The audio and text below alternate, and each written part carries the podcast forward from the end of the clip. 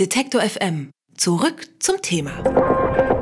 Jetzt im Mai heizt eigentlich kaum noch jemand seine Wohnung. Öl, Gas, Kohle und Holz spielen deshalb momentan bei uns keine so große Rolle.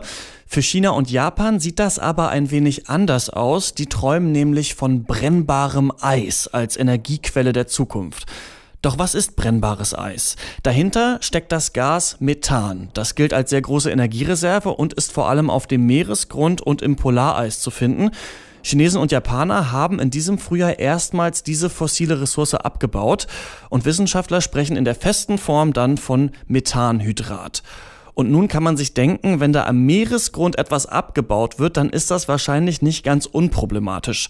Einer der profiliertesten Kritiker des Abbaus ist Gerhard Bormann. Er leitet in Bremen die Arbeitsgruppe Marine Geologie am Zentrum für marine Umweltwissenschaften und ist Frank Schätzing-Fans eventuell als Figur des Science-Fiction-Thrillers Der Schwarm bekannt. Schönen guten Tag, Herr Bormann. Ja, ich grüße Sie. Japan und China, die setzen große Hoffnung auf das Methangas. Sie sehen das sehr kritisch. Warum?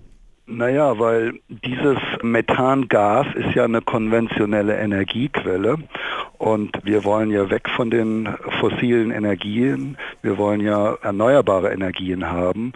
Bei diesen fossilen Energien entsteht bei der Verbrennung CO2 und dieses CO2 heizt unser Klima an. Insofern ist das natürlich höchst fraglich.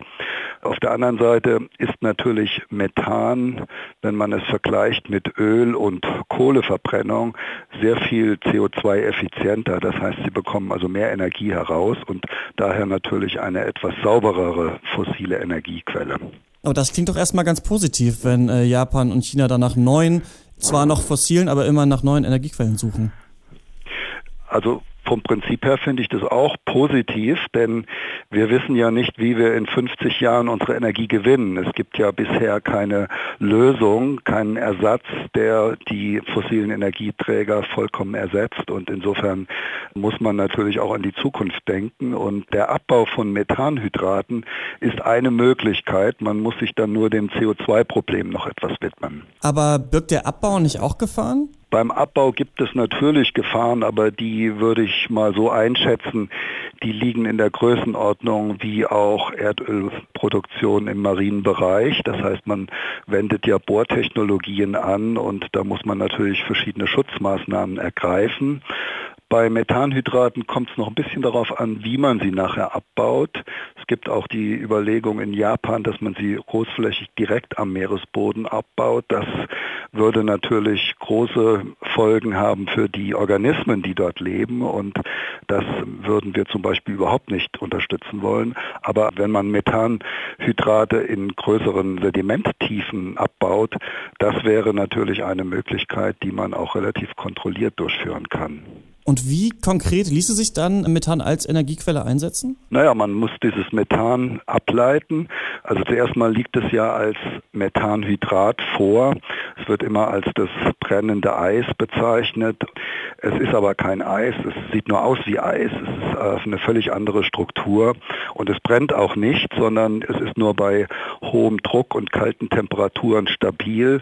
Dabei bilden Wassermoleküle einen Käfig und in dem Käfig ist das Methanmolekül gefangen und diese Struktur ist eine sehr dichte Struktur von Methan. In einem Kubikmeter Methanhydrat sind 164 Kubikmeter Methan enthalten. Sie haben also eine sehr kondensierte Struktur von Methan und wenn dieses Methanhydrat sich zersetzt bei Atmosphärenbedingungen, wie wir das hier an der Erdoberfläche haben, dann kommt das Methan relativ schnell aus der Struktur heraus. Das Wasser tropft nach unten. Es kommt so schnell heraus, dass sie es anzünden können. Also nicht das Methanhydrat brennt, sondern das Methan, was dem Methanhydrat entweicht, das brennt. Und Sie sehen das ja trotzdem kritisch, dass das verbrannt wird. Auf welche alternativen Energiequellen würden Sie denn setzen? Naja, regenerative Energien, die also nicht das Klima anheizen wie CO2 oder Methan auch selbst. Methan ist ja auch ein Treibhausgas. Wenn es in die Atmosphäre gelangt, haben wir auch einen Klimaeffekt. Jetzt haben China und Japan trotzdem eben die ersten Schritte gemacht, Methanhydrat abzubauen. Denken Sie bei all Ihrer Kritik, dass in den kommenden Jahren da noch mehr Staaten in dem Bereich aktiv werden? Ja, wir haben diese Goldgräberstimmung ja in den asiatischen Staaten zurzeit. Japan hat den ersten Produktionstest vor 2013 gestartet. China hat letzte Woche einen Produktionstest abgeschlossen, sehr erfolgreich.